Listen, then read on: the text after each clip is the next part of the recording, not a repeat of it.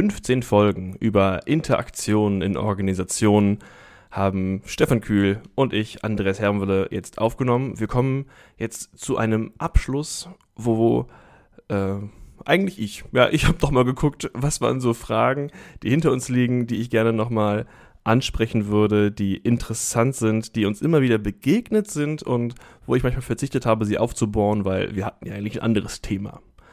Ähm, davon habe ich drei mitgebracht und freue mich jetzt, sie der Reihe nach mit Ihnen abzuarbeiten. Hallo, Herr Kühl. Hallo, Herr Hermwille. Das Thema, mit dem ich anfangen will, ist, ähm, wir hatten etabliert, dass Interaktionen eine Art von, von Eigenrecht der Situation haben und dass sie deswegen für Organisationen manchmal nicht steuerbar sind. Und das liegt halt daran, dass vor allem in Interaktionen bemerkt wird, da handeln auch Personen.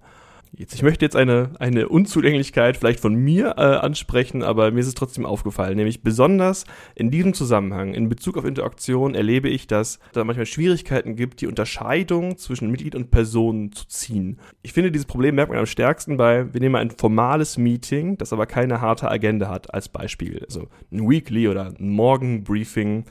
Da gibt es definierte Rollen, wie die Mitglieder handeln aber wenn man jetzt vor allem da auf die Person in der Hierarchiestufe oben guckt, dann merkt man ja da, persönliche Eigenschaften entscheiden doch massiv über den Interaktionsverlauf und zwar auf eine Weise, die fast, also die ich gleichwertig fast sehe zur Rolle, was, wie, wie die Mitgliedschaftsrolle beschrieben ist.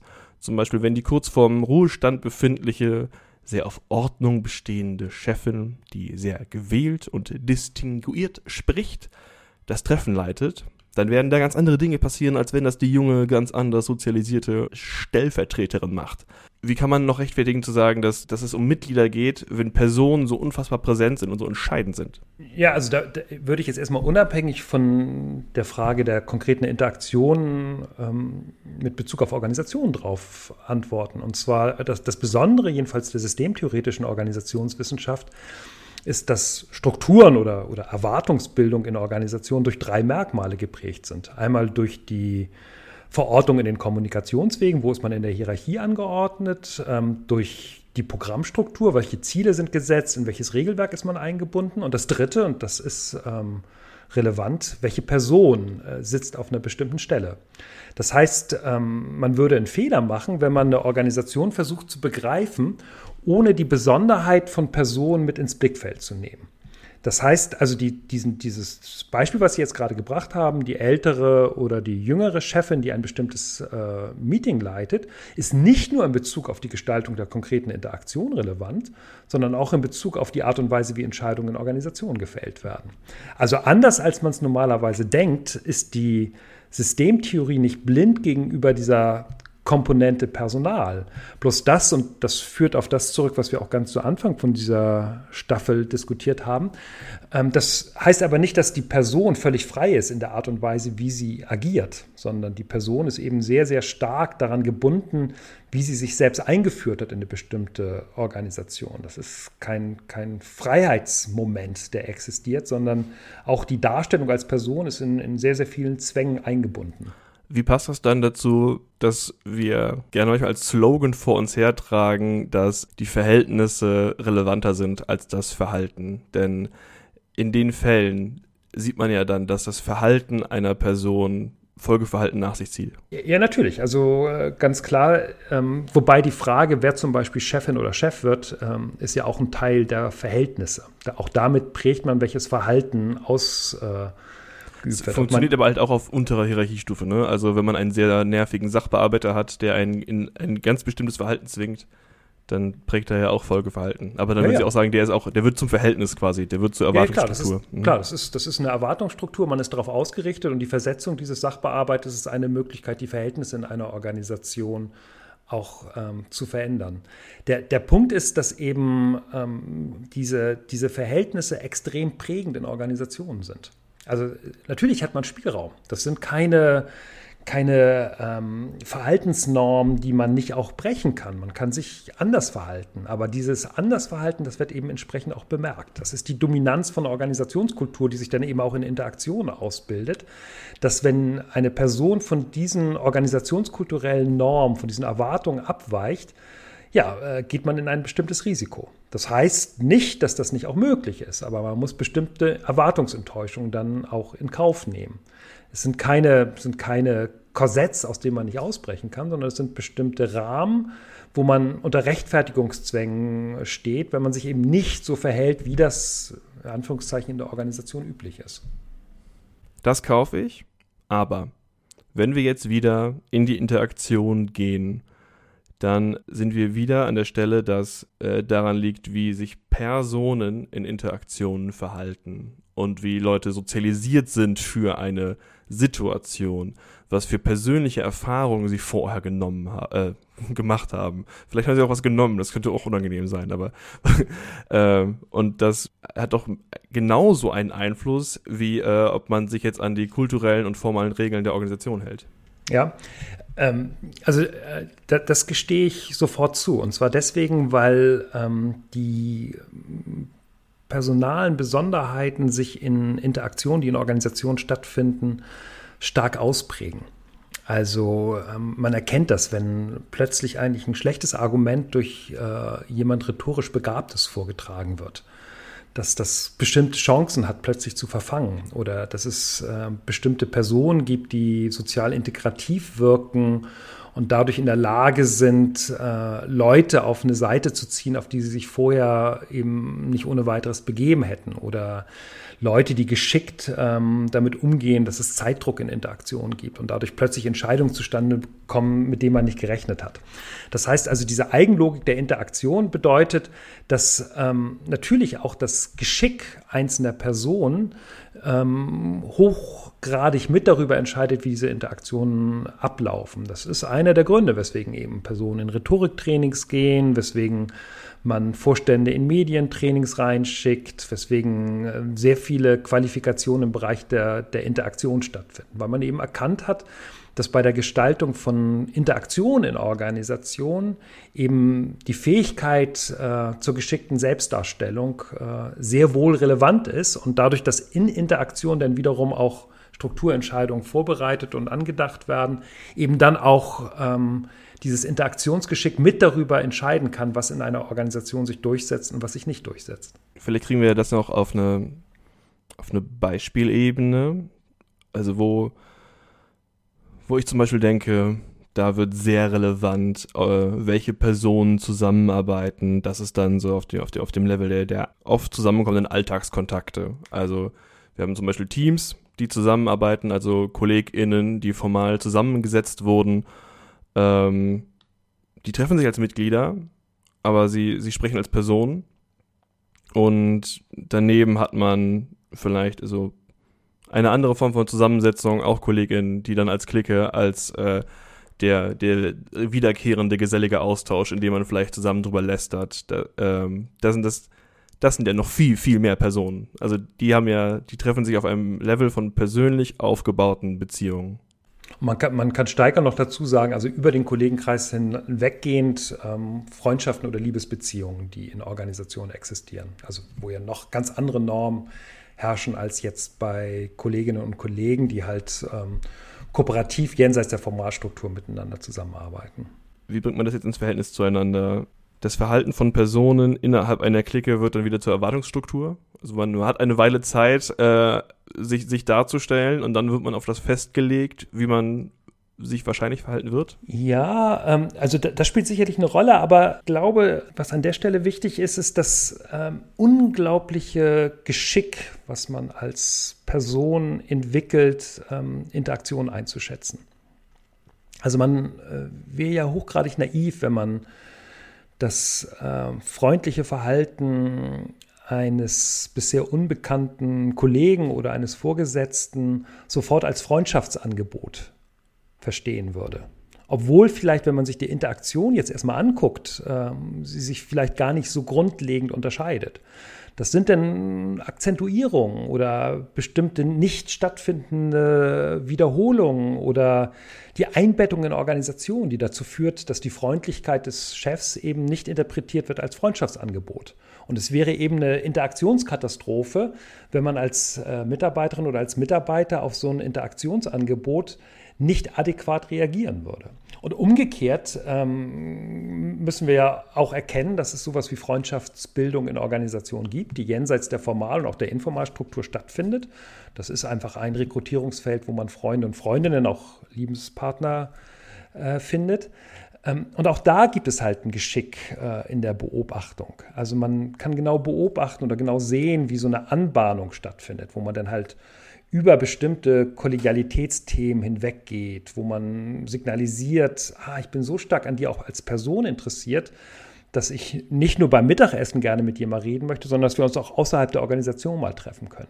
Und man weiß, welche Themen man einsteuern kann, wie man sich zu bestimmten Themen zu verhalten hat, um aus einer Kollegialität dann eben auch eine Freundschaft zu machen. Also vieles von dem, was da stattfindet, ist eine unglaubliche Sensibilität und Geschicklichkeit in den jeweiligen Interaktionen, die man mühsam lernen muss. Das ist, kann man ja nicht von Geburt aus, sondern das lernt man halt über 10, 20, 30 Jahre, wie man sich dazu verhalten hat. Aber dieses Wissen ist unmittelbar notwendig, um eben zu erkennen, wo man sich jetzt gerade befindet. Das ist gerade meine Erkenntnis, wieso ich vermute, dass die Unterscheidung zwischen Mitglied und Person oft schwierig ist, weil sie beschreiben es gerade als, man sieht das genau und aber genauso auch, es ist halt unglaublich wichtig, das zu unterscheiden. Und wenn man an Interaktionssituationen denkt in Organisationen, das ist nicht genau. Es sind sehr fließende Übergänge zwischen Ansprache als Mitglied, langsames Übergehen in vielleicht etwas, was man nur mit seinem bestimmten Kollegenkreis hat, bis man dann plötzlich auf einer sehr persönlichen Ebene ist, die man normalerweise nicht mal in einer Organisation besprechen würde. Und die, der Grund, wieso man die Unterscheidung, die wir treffen zwischen Mitglied und Person, dann im Alltag nicht oft findet, ist, dass es so Ebenen sind, die miteinander verschwimmen und man wirklich oft die, also die Interaktionsproblematik doch auch hat, dass man Leute dann vielleicht zu höflich oder zu äh, nah anspricht. Ja, so ist die Welt. Die Welt ist komplizierter, ja, okay. gerade in Interaktion komplizierter, als man sich das häufig wünschen möchte, weil ähm, die meisten Menschen ja nicht so drei Punkte auf der Stirn haben, wo jetzt aufleuchtet, ich kommuniziere jetzt gerade als formale Rolle der Organisation, Jetzt äh, kommuniziere ich als informaler Kollege und jetzt als Freund oder Freundin in der Organisation, äh, sondern das muss halt in den Interaktionen selbst hergestellt werden. Und ähm, deswegen halte ich das eben auch für, ähm, für hochgradig naiv, wenn Organisationen diese Unterschiede versuchen zu verwischen, indem sie dann halt sagen, ähm, ja, bei uns äh, gibt es keine, keine Grenzen zwischen Freundschaft, Kollegialität und formaler Mitgliedschaftsrolle. Ähm, das machen die Mitarbeiter in den Interaktionen schon immer sehr, sehr genau aus. Und wenn man sich das anschaut, dann kann man genau beobachten, also auf welcher Ebene wird da jetzt gerade kommuniziert und welche Spannungen entstehen dadurch.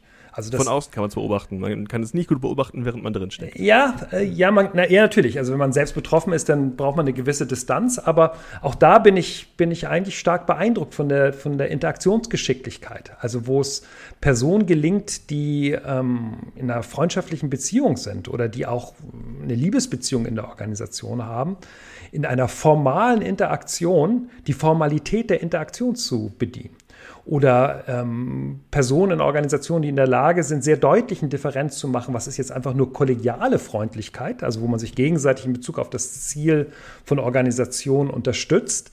Und was ist jetzt aber auch schon ein Freundschaftsangebot?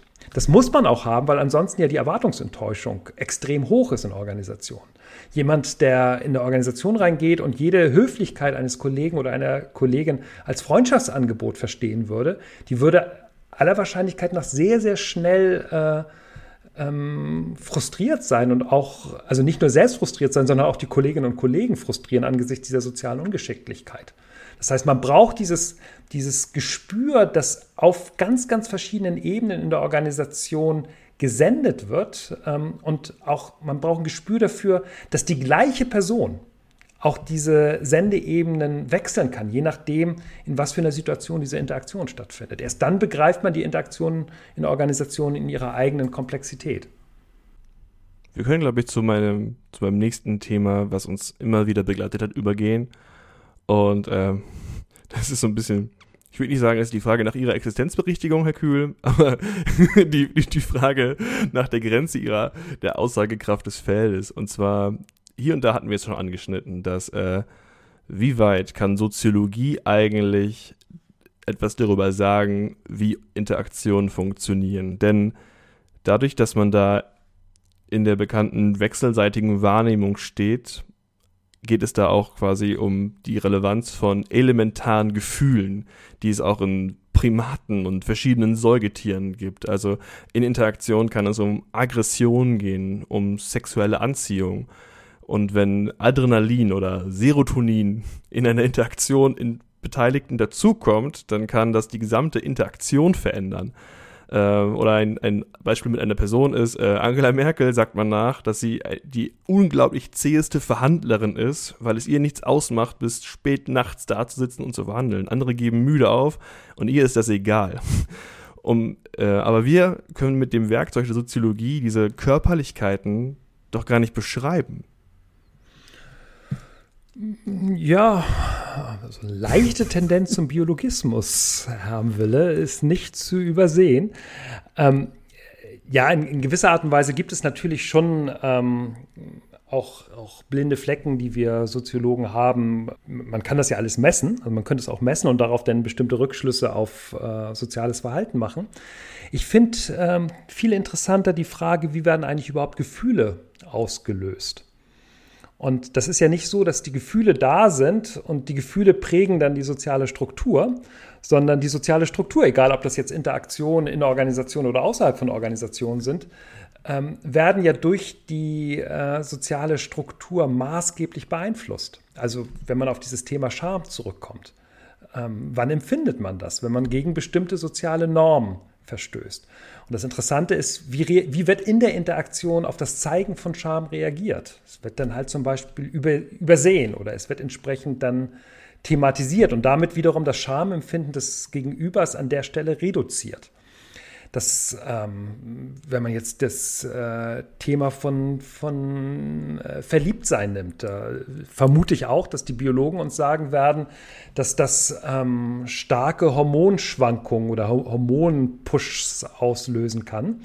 Ähm, das Interessante ist aber, äh, dass die Art und Weise, wie die Hormone ausgelöst werden, ja letztlich auch durch soziale Entwicklung, die über hunderte von Jahren überhaupt erst geprägt worden sind.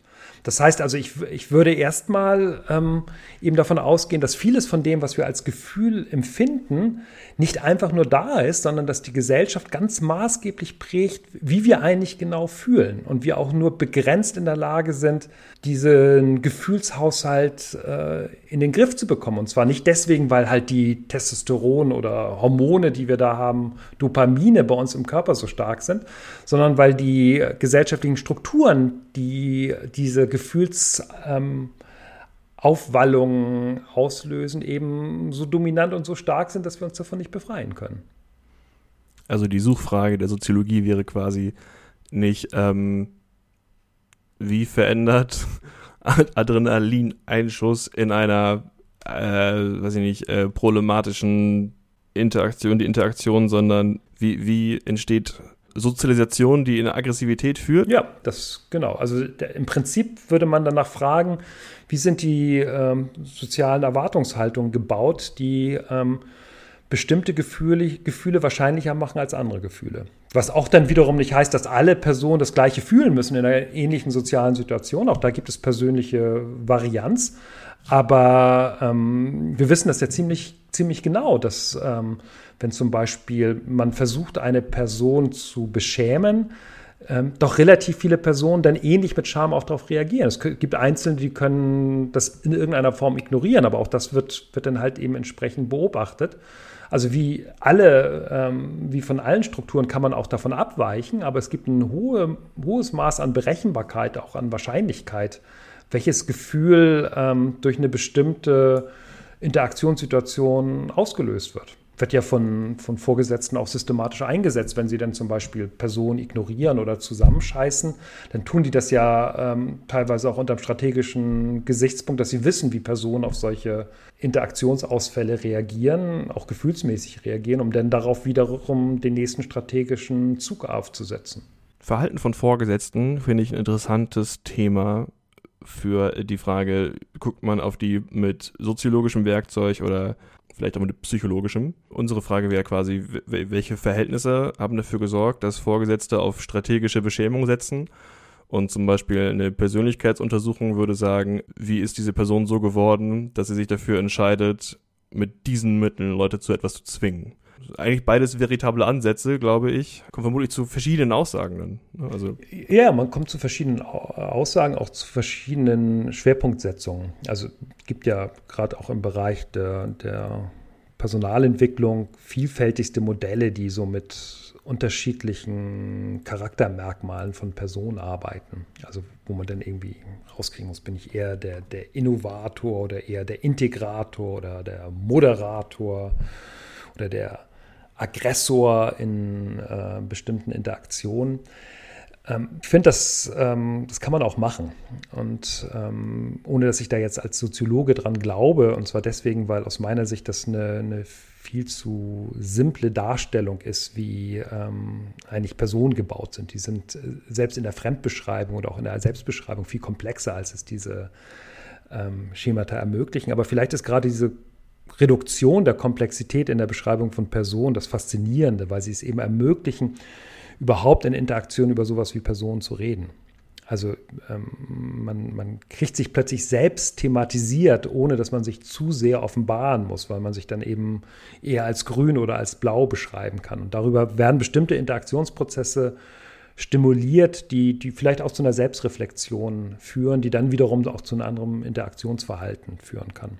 Also ich würde jetzt als Soziologe ähm, eben auch vieles von dem, was da an Instrumentarium zur Verfügung steht, nicht als ungeeignet betrachten, sondern ich würde sie, würde sie in ihrer Funktion eben, eben anders bestimmen, als, als ein Gesprächsanlass. Das ist aber keine adäquate Beschreibung einer Person, die denn in dem Moment stattfindet. Und ich glaube, die meisten Psychologinnen und Psychologen würden dem, wenn sie jetzt als Praktiker arbeiten, auch nicht widersprechen. Das glaube ich auch. Es geht also das ist auch gar nicht unbedingt der Anspruch. Ne? Bei, bei modellhaften Figuren ist das ja meistens dass man sich vielleicht auch daran reiben kann. Das ist schon der Unterschied zwischen Psychologie in der Wissenschaft und Psychologie in der Praxis. Also in der, in der Wissenschaft muss halt die Adäquatheit äh, der Beschreibungsinstrumentarien äh, das zentrale Kriterium sein. Dadurch muss in irgendeiner Form die Person, die man beschreibt, gut getroffen sein.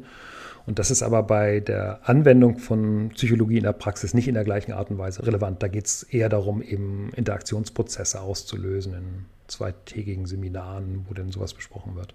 Wenn man jetzt eine Beschreibung einer Person oder eines Arbeitsverhältnisses aus psychologischer Perspektive hat und daneben eine aus soziologischer, gibt dann einen, einen geläufigen Spruch, wie man quasi damit zwei Perspektiven umgeht, nämlich äh, die Wahrheit läge dann in der Mitte. Ich, ich vermute, aus ihrer Sicht ist der, der Ansatz wahrscheinlich ein anderer, nämlich es sind einfach zwei gleichwertige Wahrheiten, oder? Ja, oder zwei, zwei Perspektiven, die nicht dadurch gewinnen, dass man sie jetzt zwanghaft versucht miteinander zu kombinieren, sondern die, die, die, die Chance besteht gerade eben in der Aufrechterhaltung der, der Differenz. Also so, so Ansätze, die daherkommen und sagen, also wir betrachten sowohl den Menschen als auch die Organisation. Die klingen erstmal äh, wohlklingend, aber sie machen letztlich die, die Spezifik dieser jeweils eigenen Perspektiven äh, kaputt. Und die Mischung zwischen Psychologie und Soziologie, so dieses Zusammenmengen, was man denn teilweise findet, die ähm, führen letztlich zu sehr inadäquaten Beschreibungen dessen, was stattfindet. Deswegen wäre mein Plädoyer jetzt nicht das eine als wichtiger zu betrachten als das andere, auch gerade wenn es um Betrachtung von Interaktionen geht, sondern es als zwei unterschiedliche Perspektiven zu nehmen, durch das man unterschiedliche Aspekte ins Blickfeld bekommt. Und dann gibt es eben, und das wird dann häufig als Provokation empfunden, wenn wir Soziologen dann eben sagen, dass in dem Moment, wo wir es mit Organisationen zu tun haben, eben ähm, die, die Perspektive auf die Erwartungsbildung in Organisationen, auf die Strukturbildung in Organisationen ein effizienterer Hebel ist, als wenn man versucht, eben an der einzelnen Person anzusetzen. Also deswegen ist, und ähm, das heißt nicht jetzt, dass zum Beispiel in therapeutischen Settings äh, Psychologen, Psychologinnen nicht äh, extrem kraftvolles Werkzeug haben, vielleicht kraftvolleres Werkzeug als äh, Soziologinnen und Soziologen, aber für Organisationen würde ich die Möglichkeiten des Arbeiten an einer einzelnen Person zur Veränderung von Organisationen als vergleichsweise gering betrachten. Und deswegen schon in dem Bereich jetzt die Soziologie, wenn man wirklich was verändern möchte in Organisationen, als eine, eine Perspektive betrachten, mit dem man relativ große Chancen hat, was zu erreichen. Wir hatten gerade schon das Beispiel von strategischer Beschämung und das ist ähm, meine Überleitung zur, zur dritten Frage, die ich ähm, für unsere Abschlussfolge gerade mitgenommen habe. Und zwar, wir haben nicht nur bei der strategischen Beschämung, sondern auch an anderen Stellen beschrieben, mit welchen Mitteln in Interaktion beim Gegenüber bestimmte Prozesse quasi ausgelöst werden. Zum Beispiel, wir haben darüber gesprochen, wie man Leute dazu bringt, eine Selbstdarstellung anzunehmen und eine Selbstbeschreibung in der Interaktion zu pflegen, die sie gar nicht beabsichtigt haben. Oder bei strategischer Beschämung haben wir ein bisschen erklärt, wie, wie man dazu Leute dazu bringt, Dinge zu tun, die sie nicht tun wollen. Der Anspruch ist ja, das ist deskriptive Methode, man trifft kein Urteil, äh, wir heißen das nicht gut, äh, man beschreibt nur, was ist. Allerdings ist ja auch der Fall, dass man, wenn man damit beschreibt, wie Manipulation funktioniert, dann ermöglicht man auch ihren Einsatz. Wie schauen Sie darauf?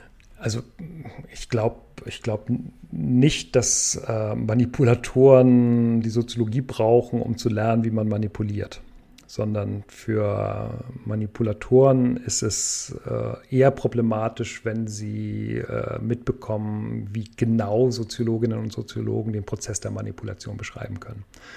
Das heißt, dieses ähm, sehr starke normative Zurücknehmen. Also erstmal keine Stellung zu beziehen, ob etwas gut oder schlecht ist, sondern sich primär erstmal darauf auszurichten, wie genau das eigentlich alles abläuft, ähm, hat aus meiner Sicht eine aufklärerische Komponente.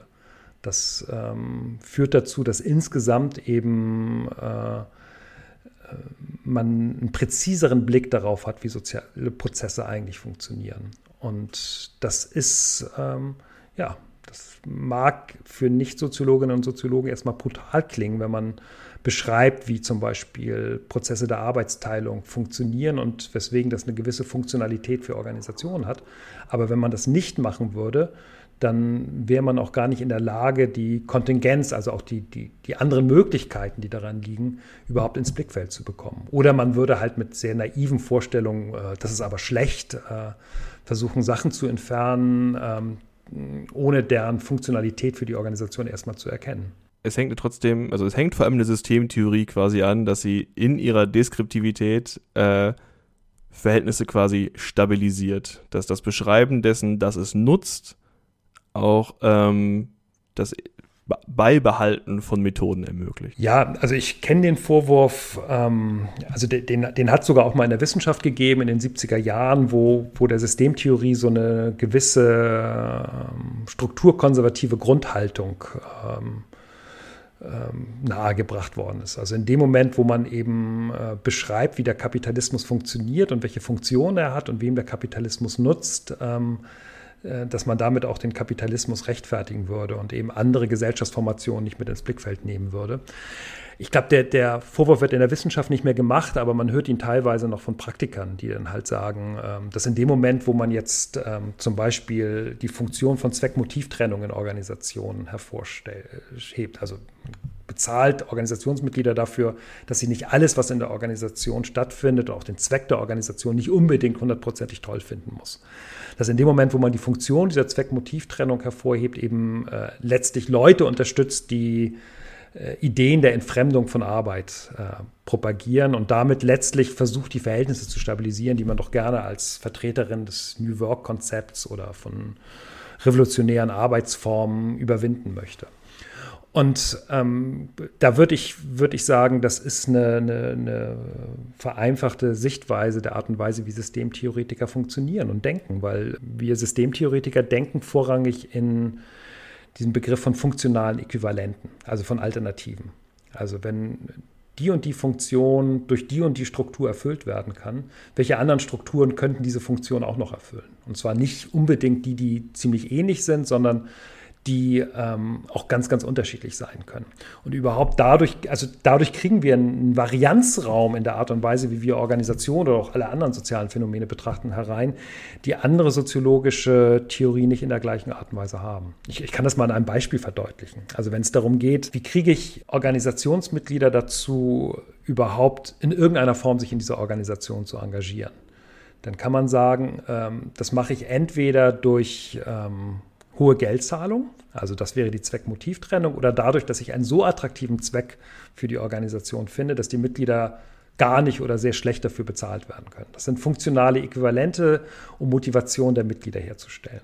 Und daraus ergeben sich dann bestimmte Folgeprobleme, je nachdem, welche Strategie ich entsprechend wähle. Und ähm, so, so Logikbäume, die, da, die man darauf aufbauen kann. Weswegen ich eben zum Beispiel jetzt mich nicht hinstellen würde und sagen würde, ähm, es kommt darauf an, ähm, dass alle Organisationen mit Zweckmotivtrennung arbeiten. Es gibt Organisationen, die haben extrem wenig Geld ähm, die sind darauf angewiesen, attraktive Zwecke zu finden. Aber die kaufen sich dadurch bestimmte Folgeeffekte ein, nämlich zum Beispiel Schwierigkeiten, diesen Zweck zu verändern. Und es gibt andere Organisationen, da kann man noch so viel Greenwashing und noch so viel Aufhübschen betreiben. Die äh, Zwecke werden nicht besser. Also denken Sie an irgendwelche Hersteller von, von Rüstungsgütern zum Beispiel. Ähm, da wird man vielleicht einzelne Mitglieder finden, die ihre ihre einzige Sinnhaftigkeit im Leben darin sehen, Panzer zu bauen, aber die sind vergleichsweise wenig. Das heißt, die müssen auf eine hohe Geldzahlung gehen und denen würde ich eher tendenziell davon abraten, eben einen Purpose-Prozess zu machen, ähm, weil der eben doch eher tendenziell zur Heuchelei führen würde. Das heißt also, wir denken nicht im Status quo, ähm, sondern wir denken eigentlich immer in der Varianz von bestimmten Strukturen, aber haben eben auch einen hohen Respekt dafür, dass eben nicht alles variabel ist, man nicht einfach alles ganz einfach umstellen kann, weil jede Umstellung sofort wiederum Nebeneffekte und Folgeerscheinungen mit sich bringt. Ich finde, das war ein sehr gutes Schlusswort für diese Staffel. Stefan Kühl, herzlichen Dank. Ich bedanke mich auch, Herr Wille. Das war 15 Folgen zur Interaktion in Organisationen. Wir hören nicht auf. Wir machen jetzt äh, für eine gewisse Zeit eine Pause und dann schauen wir uns das nächste Thema an. In der Regel bringt Stefan Kühl da ein Interesse mit und ich finde die gut. Deswegen einfach mal die Frage. Herr Kühl, was machen wir als nächstes? Erstmal eine Pause, die brauche ich. ähm, aber also es gibt, es gibt schon, es gibt, es gibt schon ein, ein Thema, was mich umtreibt. Ähm, und zwar deswegen, weil ähm, ich das Gefühl habe, dass man darüber sehr viel Verständnis für Organisationen generieren kann. Und zwar, ähm, indem man anfängt, Organisationen darüber zu denken, dass sie sich eigentlich immer in Dilemmata-Situationen befinden. Also es gibt sehr, sehr gute Gründe, dass Organisationen lernen, aber es gibt auch sehr, sehr viele gute Gründe, die von der Organisationssoziologie herausgearbeitet worden sind, dass man an bestimmten Stellen das Lernen auch mal unterbricht. Es gibt starke Argumente für die äh, Identifikation mit attraktiven Zwecken, aber es gibt eben auch gute Gründe für die äh, Trennung der Zwecke und Motive in Organisationen. Gibt sehr, sehr viele gute Gründe, ähm, Organisationen auf Innovation umzustellen. Aber es gibt auch einige ganz gute Gründe, die Organisation nicht zu innovativ werden zu lassen. Und über dieses Spannungsfeld oder diese Spannungsfelder, in denen sich Organisationen bewegen, begreift man ziemlich genau, äh, was da eigentlich stattfindet. Und die Chance würde darin liegen, eben einmal über diese eher ungewöhnliche Gegenseite bestimmte organisationssoziologische Erkenntnisse nahezubringen und gleichzeitig aber auch ein vielleicht etwas komplexeres Bild von Organisationen ähm, zu vermitteln, was, was häufig verloren geht, wenn Personen an eben jetzt die eine richtige Organisationsform denken. Klingt fantastisch. Machen wir. Wir wissen noch nicht genau wann, aber ihr habt schon mal gehört, es geht auch weiter. Mein Name ist Andreas Herrenwille. Ich danke euch allen sehr fürs Zuhören. Tschüss, bis bald.